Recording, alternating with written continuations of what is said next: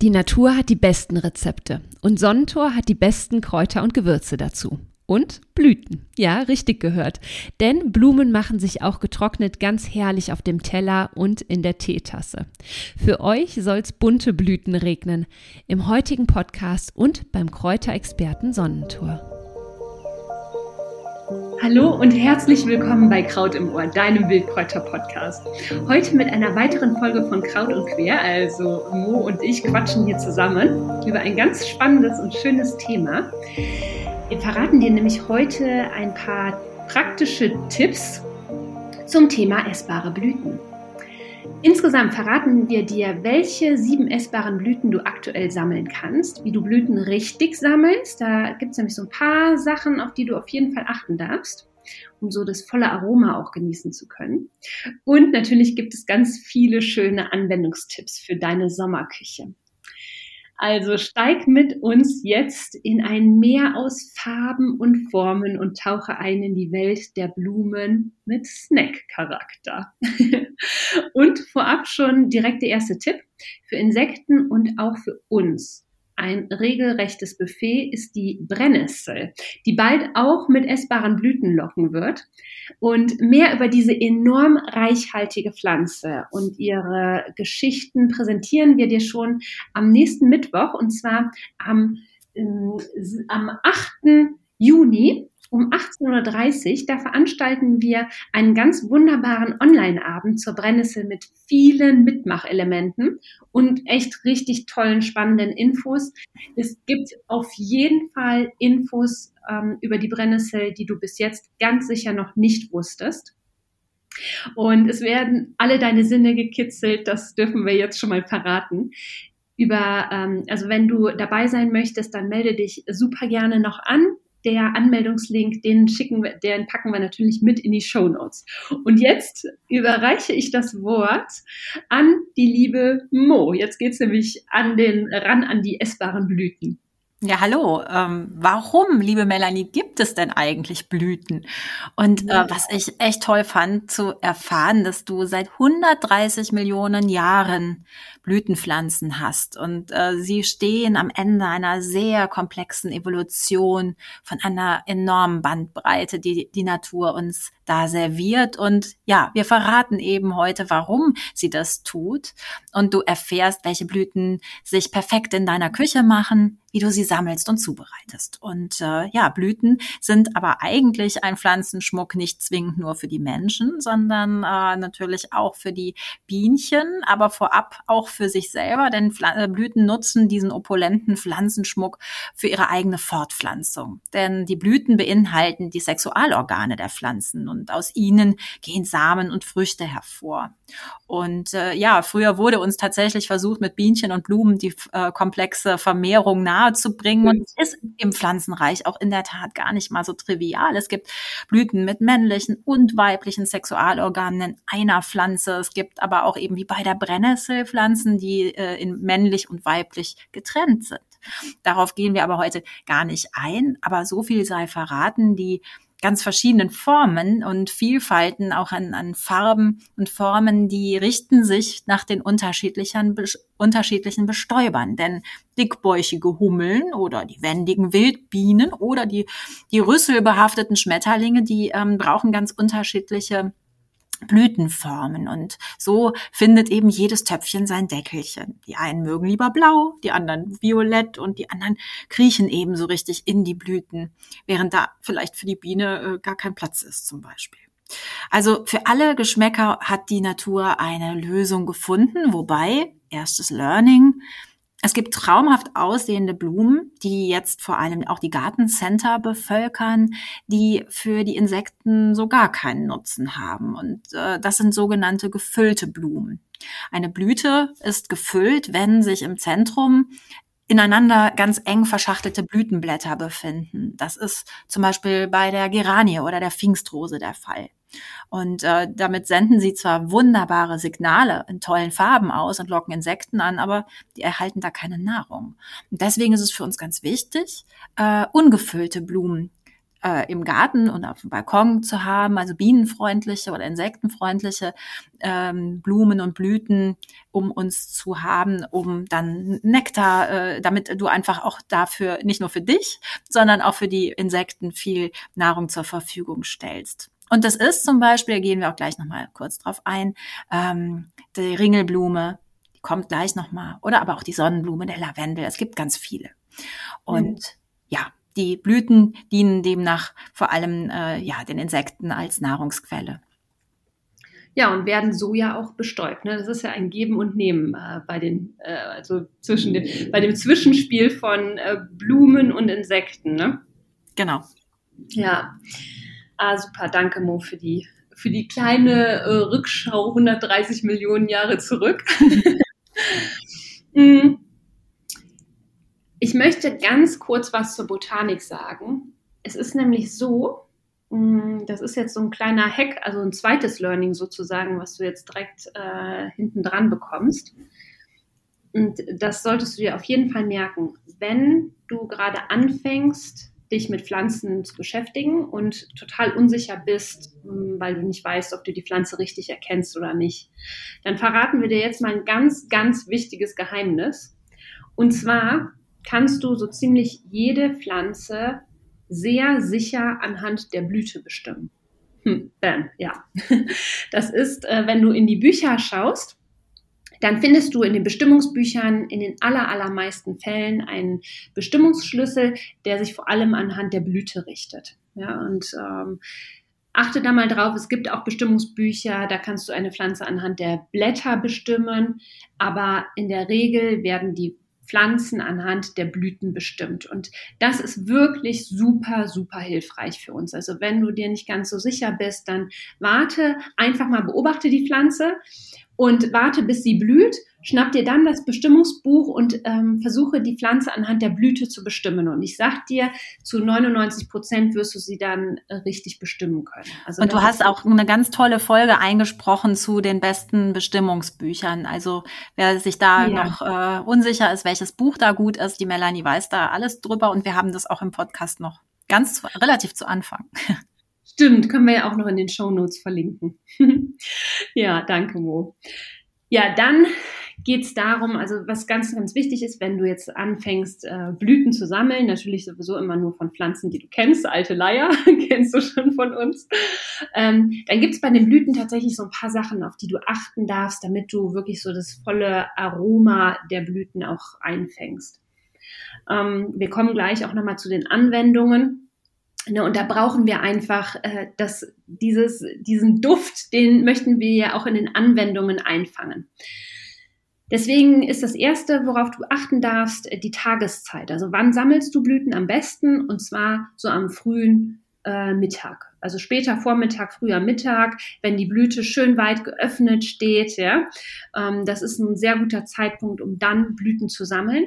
Es sollte im besten Falle ein, zwei bis sogar drei Tage vorher nicht geregnet haben und sowieso am Vormorgen schon mal gar nicht. Denn dann, ähm, ja, dann, dann duften die Pflanzen, das riechst du einfach schon. Eine, wenn du mal am Holunder vorbeigehst, nach einem Regentag duftet der ganz anders, wie wenn du an einem Tag äh, an einem Holunder vorbeigehst, wo es zwei, drei Tage zuvor nicht geregnet hat. Sowieso sammeln wir Blüten nur dann, wenn die wirklich also trocken sind. Da sollte kein Tau mehr dran sein, keine Feuchtigkeit. Das ist super wichtig. Dann kommen wir, dann haben wir die Blüten gesammelt. Wie transportieren wir die jetzt nach Hause? Das ist der dritte Punkt. Und zwar verwendest du am besten dafür ein luftiges Körbchen oder einen luftigen Stoffbeutel, äh, so die dass die Blüten quasi weiter atmen können. In einem Plastikbeutel, in einem verschlossenen im schlimmsten Falle sogar, würden die Blüten anfangen zu schwitzen, Feuchtigkeit bilden und schneller schlecht werden. Ja, also ganz, ganz wichtig, ähm, der Transport auf jeden Fall. Und dann hast du die Blüten sicher nach Hause transportiert. Und das, was ich dann zu Hause mache, ist, wenn ich die Blüten verarbeite, gerade zum Beispiel beim Holunder, da ist es so, da haben wir diese schönen prallen Blüten, da sammeln sich ganz schön viele Insekten drin. Und ich lege dann immer draußen, das macht Mo auch, ein, ein, Handtuch aus, da kommen die Blüten dann drauf und ich lasse es dann so ein, zwei Stunden draußen liegen. In der Zeit können alle Tierchen rauskrabbeln und dann äh, schnappe ich mir die Blüten, um sie weiter zu verarbeiten. Ich persönlich wasche die Blüten nicht. Das wirst du immer wieder lesen, dass du die Blüten kurz abwaschen sollst. Äh, klar, es hat äh, wahrscheinlich hygienische Gründe. Ich persönlich wasche Blüten, wenn ich sie weiterverarbeite, nie, weil die, äh, das Pollenaroma dabei flöten geht, die Inhaltsstoffe werden ausgeschwemmt, ähm, der Duft wird ausgeschwemmt und dann habe ich auch noch eine nasse Blüte. Wenn ich die gegebenenfalls in einem Ölmazerat weiterverarbeiten hm. möchte, ist das, äh, ist das einfach Mist. Deswegen, ich persönlich wasche die nicht. Blüten, das ist ja sowieso das Schöne, die wachsen recht weit ähm, vom Boden weg, ja. Und ähm, genau, also äh, das ist aber eben auch Geschmackssache. Ne? Wenn du dich besser fühlst und die Blüten waschen möchtest, go for it. Mach das auf jeden Fall. Ja, das sind jetzt schon mal so die, ähm, die Sammel- und Verarbeitungstipps. Und Mo, du, äh, du wirst uns jetzt mal mit ein paar Anwendungen inspirieren, richtig? Ja, genau.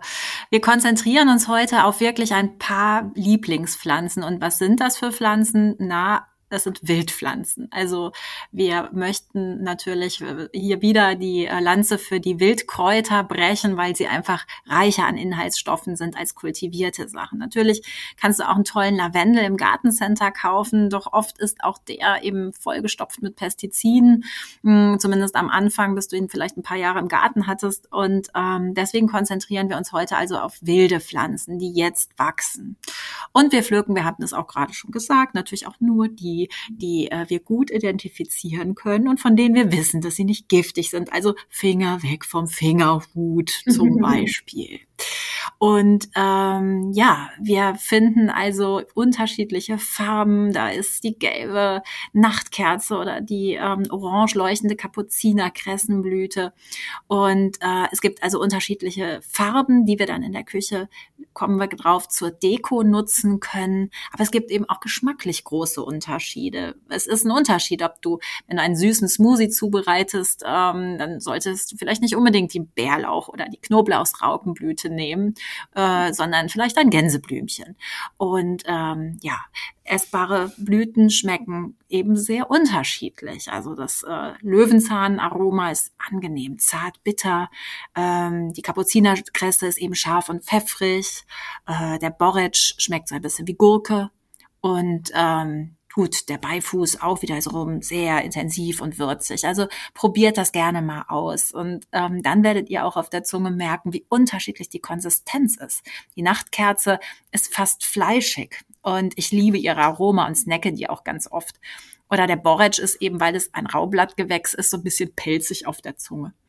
Aber kommen wir zu den konkreten Anwendungen. Also das natürlich opulenteste ist der Blumenschmuck. Das sagt auch schon der Name, also die Deko. Du kannst Kuchen genauso dekorieren wie Wildkräutersalate. Und da ist eben natürlich die Abwechslung in den Farben sehr schön. Also ähm, wenn du ähm, eine Rose hast, ist die wunderschön rot zum Beispiel oder die Ringelblume in ihrem leuchtenden Orange oder die äh, Taubnesseln. Kommen wir gleich noch, Melanie erzählt euch noch ein paar ähm, Taubnesselunterschiede, denn es gibt ja auch da ähm, purpurfarben, es gibt weiße, es gibt goldene.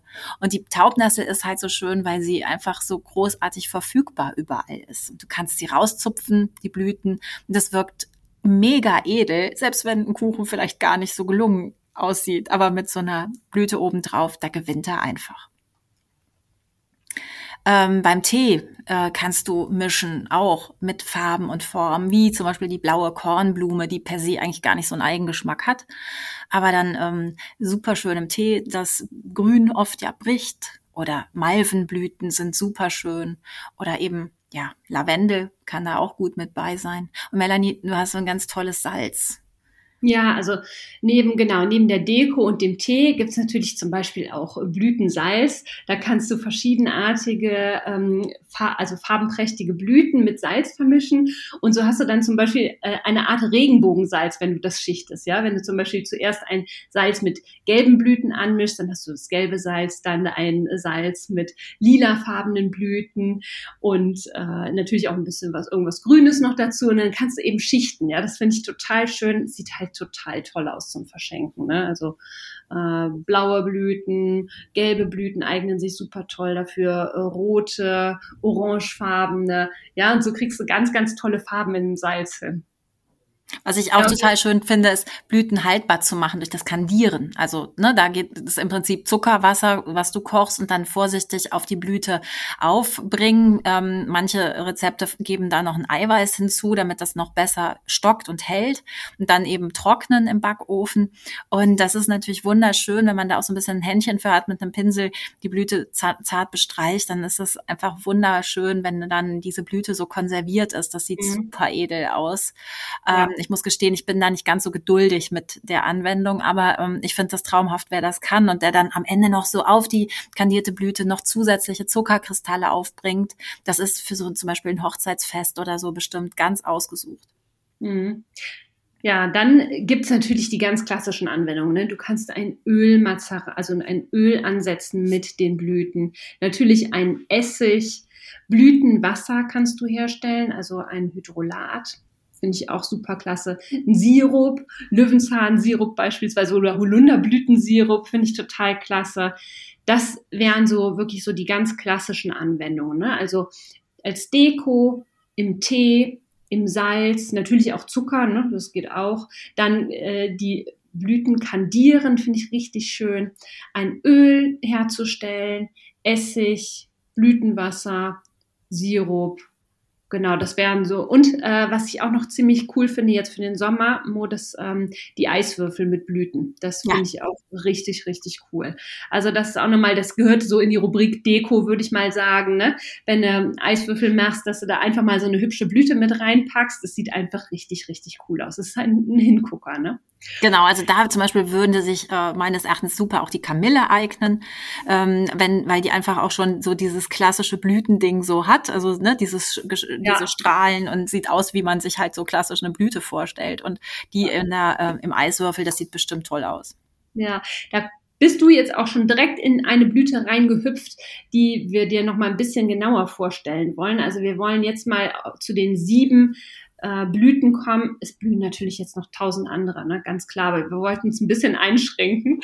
Äh, unsere, unsere Top sieben äh, blühenden Wildpflanzen. Und da hast du jetzt gerade schon gesagt, ne, die Kamille. Machst du da noch mal ein bisschen weiter weitergehen? Ja, also die Kamille, die kann man eben äh, wunderbar äh, nutzen, weil sie so ein intensives Aroma hat und sowas mhm. Umhüllendes hat. Äh, das liegt natürlich an ihren ätherischen Ölen. Und ähm, ich mag sie super gerne eben in Getränken vor alledem, also nicht nur im klassischen Tee, sondern äh, auch als Blütenbowle super schön und äh, auch zum Aromatisieren einfach von klassischem Leitungswasser. Und ähm, da mag ich sie auch gut. Und äh, weil sie einfach für mich sowas total wie so eine Mama ist einfach, ne? So eine. Urmutter der Heilpflanze natürlich auch. Ähm, und ich finde sie des, deswegen sehr, sehr ansprechend und natürlich auch zur, zur Deko schlichtweg.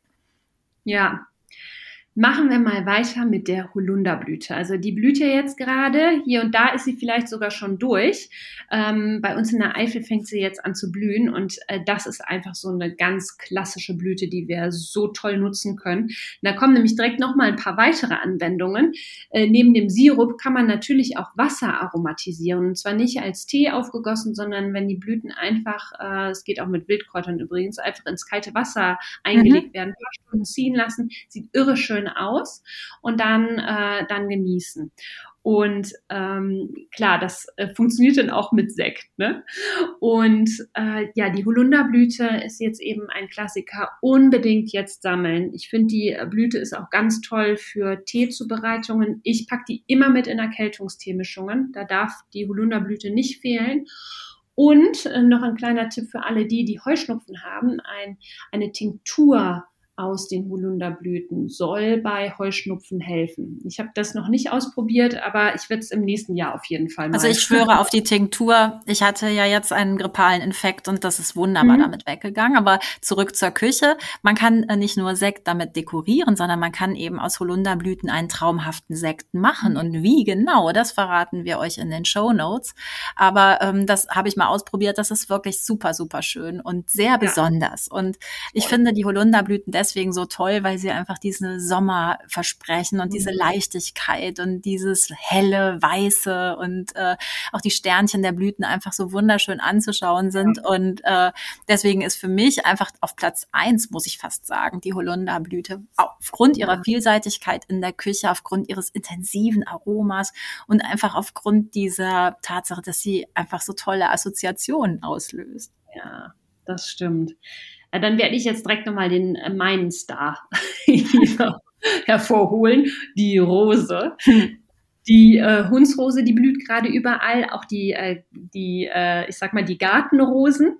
Das Tolle ist ja, dass alle Rosen essbar sind. Ich weiß nicht, ob du das wusstest, aber sowohl die Wild, äh, Wildrosen als auch die Rosen, die du im Garten hast, solange die eben nicht gespritzt sind mit irgendwelchen Giften, kannst du die essen bzw. zu Gelee verarbeiten. Die schmecken, die, die Rosenblätter schmecken übrigens auch mega gut ähm, kalt eingelegt im Wasser. Das ist ganz, ganz toll.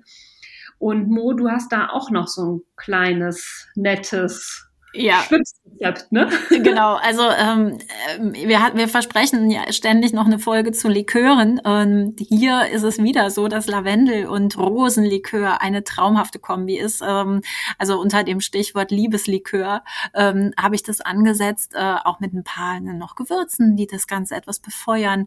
Und ähm, es unglaublich schön. Also Rose und Lavendel im Garten ja auch beisammen gerne und auch eben in der Likörflasche. Ähm, könnt ihr gerne mal ausprobieren. Ist mhm. ganz, ganz ausgesucht.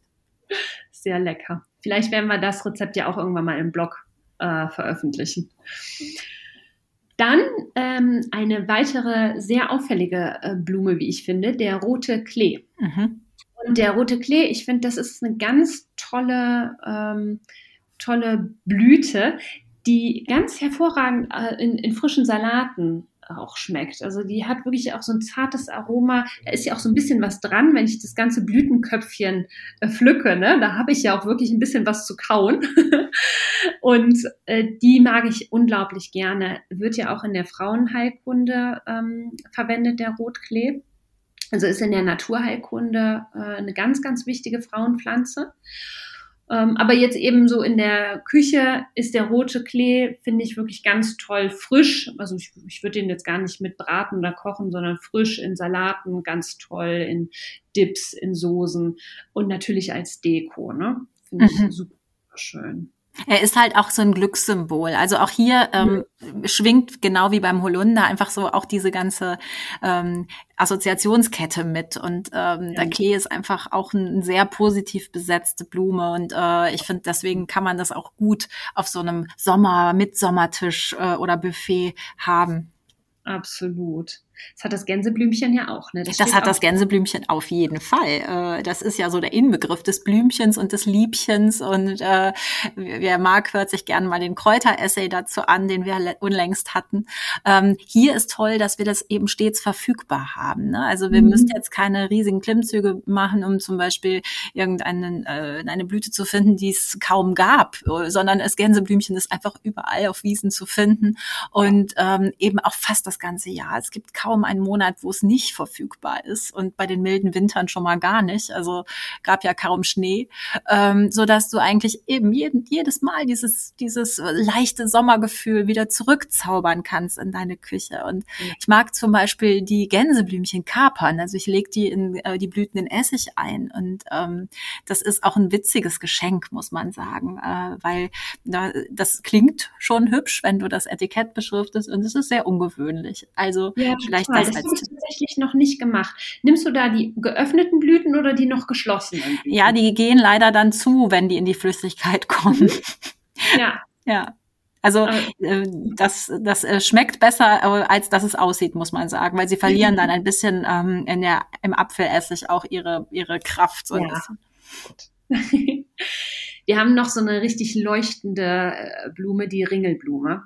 Mhm. Also die ja, die, die kennst du. Die mit diesen wunderschönen orangen leuchtenden äh, Blüten liebe ich. Und ähm, ja, Mo, du hast dazu geschrieben, eine tolle Optik, so der Inbegriff der Blüte. Wir kennen sie einfach alle, das finde ich richtig schön. Ist jetzt nicht die klassische Wildpflanze, wir geben es zu, ja. Aber ich, also die Ringelblume mh, mm, ist halt als Deko irre schön auch frisch natürlich, damit wir diese, diese Farbpracht im Essen behalten. In Dips, in Kräuterbutter sieht die total schön aus, im Salat natürlich. Ja, es ist immer ein Hingucker. Und in der Naturheilkunde natürlich mega wichtig. Ich mache mir daraus jedes Jahr eine Wundheilsalbe. Ja? Also es ist, äh, die gehört einfach mit dazu. Und also ich lege sie immer ein in Öl ich mache auch super gerne Seifen und da, äh, da landet das Ringelblumenöl dann auch manchmal drin. Ich finde die einfach super wertvoll. Und ich möchte ganz, ganz, ganz kurz einen Tipp geben zu Ölmazeraten mit Blüten, weil die schimmeln nämlich ziemlich leicht. Da würde ich persönlich immer hingehen und die Blüten nicht einen Monat im Öl ziehen lassen, wie man das mit manch einer Pflanze macht, also mit einem Blatt macht, sondern ähm, da gehe ich hin und erwärme die Blüte sanft und leicht und über mehrere Tage immer mal wieder, ich erwärme es ein bisschen, lasse es wieder abkühlen, erwärme es wieder, lasse es wieder abkühlen und dann nach ein paar Tagen filter ich das ab, weil dadurch ist einfach die Schimmelgefahr nicht gegeben. Ja, das ist so ein kleiner Tipp am Rande. Und dann haben wir noch die, Last but not least. Genau, die eben schon erwähnte Taubnessel, die ja. wir eben deswegen erwähnen, weil sie auch fast immer überall wächst und verfügbar ja. ist und auch über einen langen Zeitraum jetzt in den Sommermonaten. Und weil du, du eben über die äh, gelben, purpurfarbenen und weißen Blüten eine ganz große Auswahl hast. Und wenn du mhm. die so zupfst, das hat ja auch diese, ähm, diese wunderbare Lippenblütler, ähm, Blüten, Optik, mhm, ähm, dann ja. sieht das halt auch einfach wunder wunderschön aus und ähm, die schmecken halt auch sehr süß und das ist eben auch diese sieben. Ich wiederhole die vielleicht einfach auch nochmal. Das war eben die Taubnessel, die Kamille, die Ringelblume, die Holunderblüten, das Gänseblümchen, der rote Klee und die Rose, die haben alle ein unglaublich vielfältiges und ganz anderes Aroma. Also das Gänseblümchen schmeckt fast nach nichts, während die süßen Pflanzen, vor allem der Klee oder die Taubnessel sind, sehr intensiv ätherische Öle hat, hat eben die Kamille, weswegen sie äh, sehr intensiv schmeckt, genauso wie die Holunderblüte sehr besonders schmeckt. Die Rose natürlich auch. Ähm, ja, und die Ringelblume schmeckt ein bisschen unspezifisch, würde ich auch sagen. Aber das mhm. heißt, die Natur deckt uns eben einen unheimlich reichhaltigen Gabentisch, also den Insekten natürlich auch, wie wir gehört haben, aber uns eben auch. Und deswegen ermutigen wir euch, rauszugehen und eben nicht nur die grünen Pflanzenschwestern zu pflücken, sondern jetzt die vielen wunderbaren Blüten, die dir entgegenleuchten. Und dann wirst du wahrscheinlich auch aufblühen. ja, also schnapp dir das Sammelkörbchen. Lass natürlich noch ein paar Blüten für die Bienchen und die Insekten stehen, aber das ist ja sowieso auch klar. Und ja, ganz viel Spaß beim Ausprobieren und Kosten. Also es geht nichts übers Kosten. Ne? Wenn du die Pflanze sicher bestimmen kannst, dann nimm dir wirklich mal die Zeit und schmecke bewusst die einzelnen Unterschiede der Blüten. Da kommen manchmal wirklich auch äh, richtige äh, Aroma-Überraschungen zum Vorschein. Ja? Also ganz viel Spaß dabei. Ähm, Nochmal eine ganz kurze Erinnerung zum Brennnessel-Workshop am 8.6. um 18.30 Uhr. Den Anmeldelink findest du in den Show Notes.